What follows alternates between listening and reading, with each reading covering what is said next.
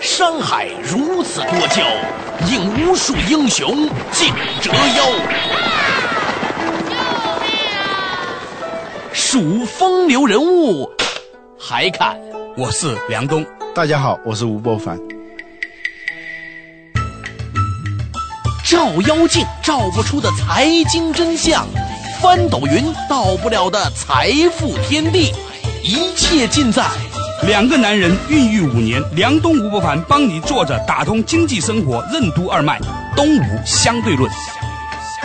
好戏马上开场。作者为你打通经济生活任督二脉。大家好，欢迎收听今天的东吴相对论。小弟是梁东，那坐在我对面的是我最崇拜的商业评论人吴伯凡。我是吴伯凡，大家好。哎，这这现在越来越顺口了，以前说吹一下，哎，没没有没有没有，现在直接就是我是吴伯凡的。看来吹捧这个东西啊，还是会形成惯性的哈。被吹捧也是一样。那伯凡，今天呢，我们仍然聊到一个话题，就是说最近呢，你们二十一世纪商业评论做的一个有趣的一个关于未来趋势的探讨，商业趋势二零零八。在诸多的趋势里面呢，我赫然发现了有一个词叫做 M 型市场。M 型市场指的是严重两极分化的市场。在 M 型社会中，高端消费和低端消费构成了消费主流，而以往纺锤型市场中最重要的中端消费成了市场中最小的一部分。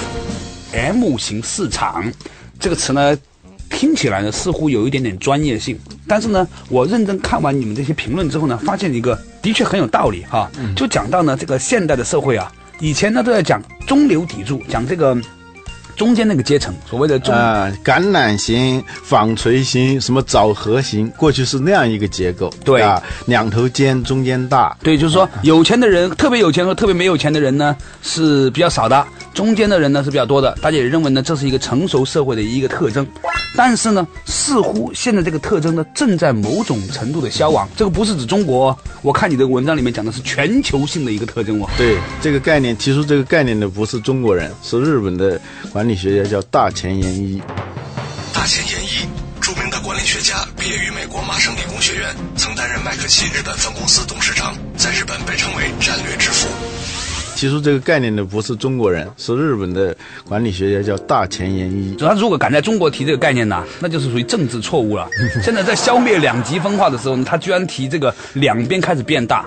嗯，这个这个有一个误解，这不是讲整个社会的一种一个结构的问题，主要是讲那个消费结构的问题。啊，这是到底有什么区别？就社会结构和消费结构，我听不懂什么意思啊。不嗯，就是说社会结构会会有有钱人啊，特别有钱的特别有钱的人，特别贫穷的人，中间是一个一个大肚子，是吧？啊大肚子啊嗯，他在里头讲的是一个什么问题呢？就特别有钱的人。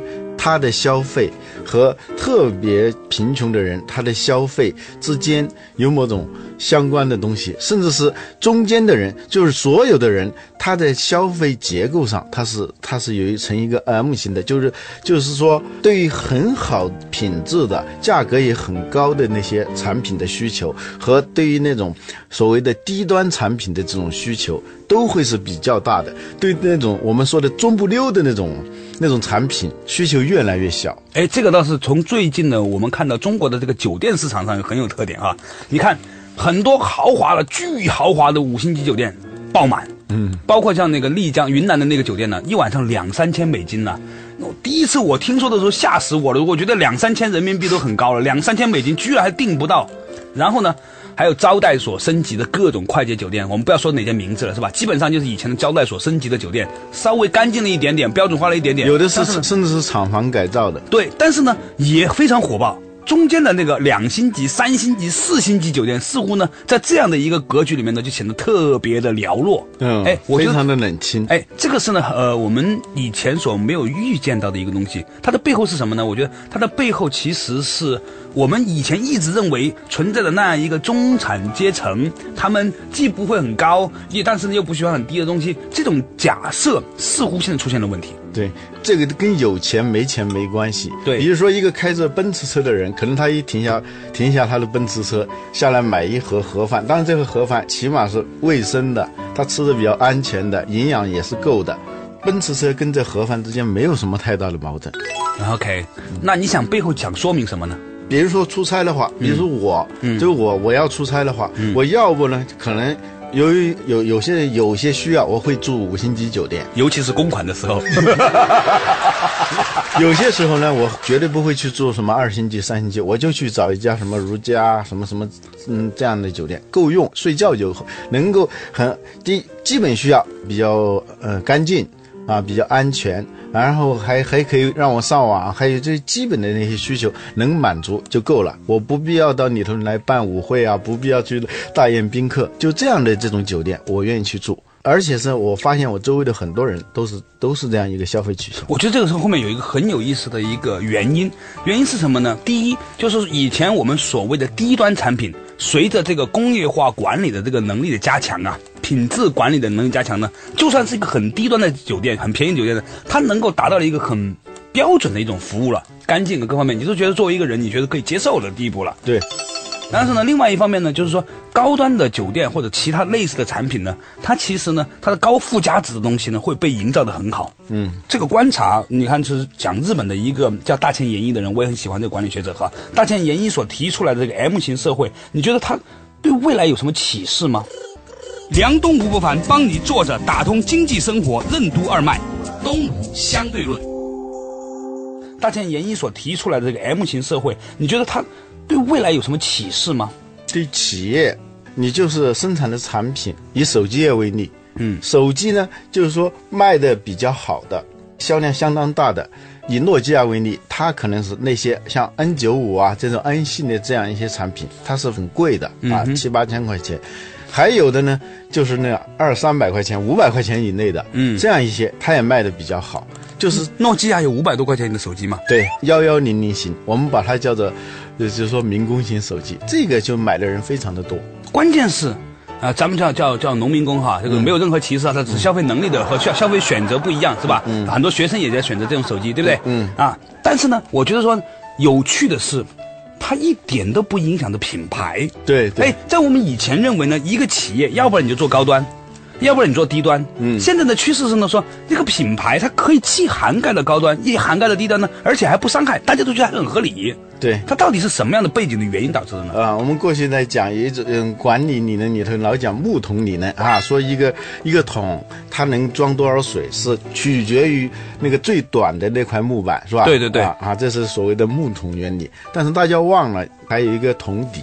有些企业生产的产品吧，哎呦，就是高高低低，反正是很花哨。但是他弄了半天那个底呀、有的是没有，有的是非常脆弱，一下子就漏水了。嗯哼，那那就一滴水都装装不下。嗯哼，所以对于一个手机来说，最重要的功能，它应该就是通话的功能，它和发短信的功能。至于其他的那些那些体验的话，那都是附加附加在这个上头的。皮之不存，毛将焉附。一个手机里很多很多的，你可以看电影，你可以听音乐等等这些功能。假如它不能打电话了，你不会再带这个手机。它也就是 M P 三，啊，对对对，也就是一个有照相功能的 M P 三啊。对，所以呢，就是说它的够用就好。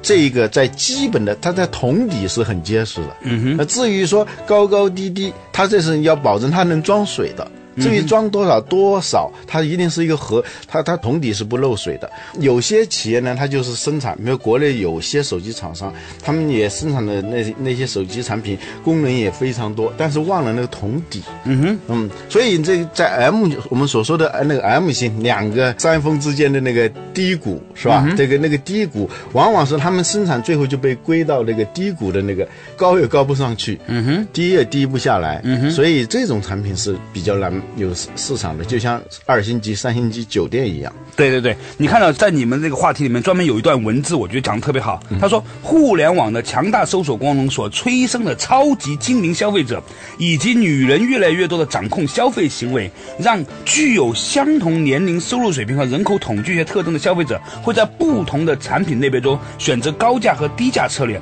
这意味着一个中等收入的消费者不再停留在中等品质和中等价格的商品面前，他很可能到阿尔迪这样的硬。哦，对不起，太复杂了，嗯，念不下去。但是结果就是说，中间的这个消费能力这种人在分化，嗯要不你就咬咬牙，一口气买一个特别好的东西，要不然的话呢，你就享受一个品质还不错，但是价格很便宜的东西。对，刚才这个话题呢，让人聊起来似乎有一点点的生涩和学术。但是呢，前两天我有一个朋友呢讲过一个不错的比喻啊，他是这样说的：他说，在当今这样一个消费时代，你要不有钱，你去香港；要不没钱，你去乡下。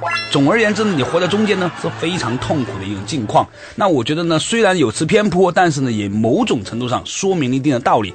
到底我们的消费社会正在发生一些什么样的变革？对于消费者，对于企业来说，又会有如何的应对措施呢？广告回来之后，仍然是东吴相对论和你继续探讨。梁东吴不凡帮你坐着打通经济生活任督二脉，东吴相对论。依然是梁东和吴伯凡为你带来的东吴相对论。大家好，我是梁东。我是吴伯凡。对，刚才呢，在上一趴的时候呢，我们特别聊到了一个所谓的 M 型市场。提醒大家，这个 M 呢，如果你从象形的角度上来说呢，它不是竖着写的 M，而是横着写的 M，就是上头大，底下大，但是中间比较小的一种新的社会消费结构趋势。因为呢，在以往的时候呢，我们知道说，很多人都说，一个稳定的社会是一个纺锤型的消费社会，中间的消费力量比较强，最高端和最低端呢稍微比较薄弱一点点。但是呢，在最近博凡他们的二十一商业评论里面有一篇文章专门探讨了二零零八年的商业趋势，讲到不仅仅是在中国，在全球范围内正在出现一种很有趣的变化。这种变化呢，请博凡稍做一下总结。大家都注意到，那个奢侈品市场现在非常的繁荣，很多的大家以为是只有少数人能享用的那些奢侈品呢，在中国这个市场啊，就是呈这个百分之二十三十的这种增长，甚至百分之五十以上。对对对，这就是呃，很多人呢，他会去购买这些按他的身份来说，好像是不太符合他身份的这样一一些产品。同时呢，他也会像那些特别便宜的，但是他够用的那些产品呢，他作为一个所谓的中产阶级，他会去买那些好像有点不符合他身份的那些。很便宜，很便宜的那些产品，就中产阶级他不会去买中不溜产品，这就是我们要要提到的 M 型社会的一个很有趣的消费变化。这对企业的经营，对于那个对于那个个人的购买行为，我觉得都是很有参考价值的。对，呃，举个有趣的例子，就是说现在很多办公室的白领，他们会用两个月的工资去买一两个极其贵的包包，但是呢，也用。呃，一个下午到那种打折店里面买很多基础性的原件，是吧？让你看到它有贵的东西，而忽略它们品质还不错，但是呢不是名牌的东西。那这点呢，其实真的是蛮有趣。那除此之外，在最近的一期《二十一世纪商业评论》里面呢，关于未来的这个趋势，除了这个 M 型社会之外，还专门提到了一个所谓的海星式的组织。海星式组织，一只海星被切成几块以后，很快就能够成长为几只独立星式组织就是具有海星那样的再生能力的企业，它内部的每一个单元或者部门都能够独立发展成为一个完善的企业，从而在激烈的市场竞争中拥有出色的适应能力。海星式的这个组织，这个词呢一看过去呢，其实蛮令人感到有趣的哈。什么叫海星式的组织呢？讲解一下。我简单解释一下，海星呢是一种很奇怪的一个动物，在海里头，大家都见过，没见过实物也看过这个画，是吧？海星是动物吗？海星当然是动物。OK，好，继续。那请问博凡，海星这种动物它最大的特点是什么？如果那海星，你你抓了一个海星以后，你用刀子把它切，一下子劈成两半，结果是什么呢？不知道，就是两个海星，它就会长长，再把它缺的那些角再长出来。哦，你这个很重要，我刚刚只是随便说一下而已。但是你这样讲的是，原来就是海星，比如五个角，一个偏成两个角，一个偏成三个角，它们会各自再长出三个或者两个出来。对对。然后变成两个五角的海星。对对对，而且你把其中的一个角给切掉的话，哎，它又长出一个角来，那个被切掉的那个角又长出一个一个。长出四个四个角出来。不这这五个角，你切掉了那一块吧，又变成一个海星嘛？对，我的意思就是说，对对，其实咱俩说。的是一回事哈，那么我觉得这个是一个很有趣的比喻哦。梁东、吴伯凡为你诠释海星式组织管理仿生学，就在东吴相对论。比如说，我们以前看壁虎。你把一个壁虎的那个尾巴剪掉，但是那个壁虎的尾巴不会长出一个头出来嘛？对对对对。哎，这个是一个很有趣的一个话题哈。那么你刚才说这是一个比喻，就是说现在很多的企业组织正在发生出这样的一种能力，就是如果你把一个企业分成两个之后呢，他们各自发展成两个完善的独立的企业。对对对。这个就是最早，这个不是说在，呃，网络时代才会出现的。最早的这个是注意到，一管理学家注意到，最早的有一种这种组织啊，是一个叫阿帕奇的一个部落，在美洲的一个部落。这个部落非常的强悍，西班牙人打他前前后后一共是二百年，想把这个部落给征服了，结果没有征服，越打越强大。就是你把这个部落打给它冲散了，结果呢，那些冲散的一些部落呢，又组成一个个的小部落，它又能在关键的时候又能合在一起啊，神出鬼没的，然后在这种星星之火可以燎原。你以为把它给打散了，它是越来越强大。这没打散的一个，又各自成立了一个独立的组织，对对，去发展出来。对，相对独立，它而且有协同效应。哎，那这个阿帕奇式的这种组织，后来它如何又延展出来了？这个对我们现在一些启发呢？就是现在有些组织啊，就是说那种特别大的、特别那种像恐龙型的这种组织啊，它比较脆弱。一旦呢，它遇到问题的时候，一下子整个组织就一下就瘫痪了。但是有一些组织呢，它呃有的是拆分啦，有的是这个呃，由于它。主动的把它变得更松散，一个个的小团队，它之间呢有一种隐性的潜在的一种协同效应，但是它是独立作战的。一旦到必要的时候，它可以合成一个强大的一种组织形式，但是在很多时候呢，它就是各自为战的。嗯哼，那现在你可以看到的是说，世界上有哪些企业正在？朝朝向这种海星式的组织方向发展吗？这现在大大小小的，比如说大到像像 IBM，小到一些创业型的一些组织，它就变成一个个的小的这种联邦式结构的一种组织形态。联邦式结构指的是一种组织形式，在这种组织形式下，多个相对独立的单元联合组成一个组织，所有单元会遵守一些共同的法则，但在共同的法则之外，每个单元具有很大的独立性。它的每一个组织，它之所以强大，就是说它在做决策的时候，它可以独立的做决策。这些这些单个的那些单元，它不再是说附属与附属于这个组织的总的一个司令部，然后任何一个做一个决策的时候都要打电话打到总部，老板拍板以后再做，而是说它也给相当的授权的一个权限的额度，他在必要的时候，他完全可以将在外，军令有所不从。OK，那么这个海星式组织是不是现在这个在企业管理里面大家非常开始在更多的研究的一种模型呢？对，因为在现代社会啊，有一个很重要的特点就是市场的变化非常的迅速。如果是你要等这个这个变化从一级一级传到上头，上头用来研究用来做决策，可能这个东西早就做出这个决策早就失效了。嗯哼，呃，就是有一句话嘛，就是格鲁夫说。呃，英特尔的前 CEO 说，所谓 CEO 就是组织里头最后一个知道组织这个企业要完蛋的那个人。往往是越在上层，你就越不知道你的组织面临的真实的那种境况。那我想问一下，为什么海星这样的一种生物啊，这种动物吧，它可以做到切成两半之后各自长出两个小海星，而另外一些？动物不可以呢？呃，就是如在生物学上讲的，就是说它是一个，一个是中枢神经的这样一一种一一种机体。一种呢是它是非中枢中枢神经的一种一种机体，所以呢，你把它切完以后，它不影响它它总体的，就是说它只有一个神经系统来指挥它。那你一旦是把这个神经系统破坏了的话，它整个机体就毁灭了。但是呢，它由于它的神经系统是分布在肢体的各个部分的时候，一旦把它切掉以后，哎，它自己又又形成了一个相对独立的一个机体。哎，这是一个很有趣的一个话题。我觉得说，其实现代企业哈，或者现代组织，它是一个，在这个世界上来说，实际上呢，还是一个很原始的阶段。我们看到大部分的这个组织呢，其实呢，还没有足够的那种生命力，跟那个现代这个自然社会里面的各种的动物。相媲美，嗯，对吧？因为你看现在的组织，从人类社会开始，它的组织发展形式才几万年的时间，嗯，大部分的各种的生命体呢，其实发展了几亿年，甚至有十亿年以上的。所以呢，现在有一派观点认为呢，我们在在组织结构上的时候呢，其实可以更多的向本来就拥有比较高智慧的各种生命体去进行借鉴，叫管理仿生学，对不对？嗯，管理仿生学。所谓仿生学，它是研究如何模仿生物的结构和功能来制造设备或物件以造福人类的学科。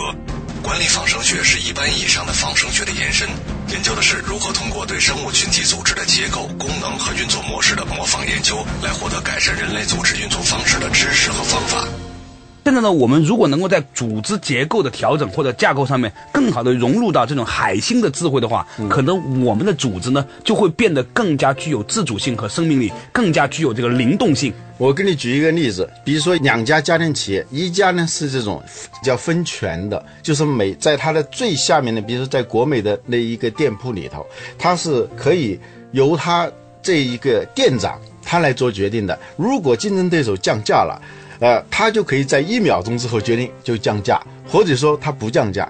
但另外一个组织呢，他就当他降价的时候，假如说反过来他降价的时候，另外一个组织呢，它不是这样一个分权式结构的话，有的呢会把这个问题向上交向向上反映，有的甚至是根本就不会去反映，就是说向上反映，一级一级往上报，报到最后，然后由老一级一级往下报。啊、对，最后就是市场这个已经占据了很多很多的市场份额了。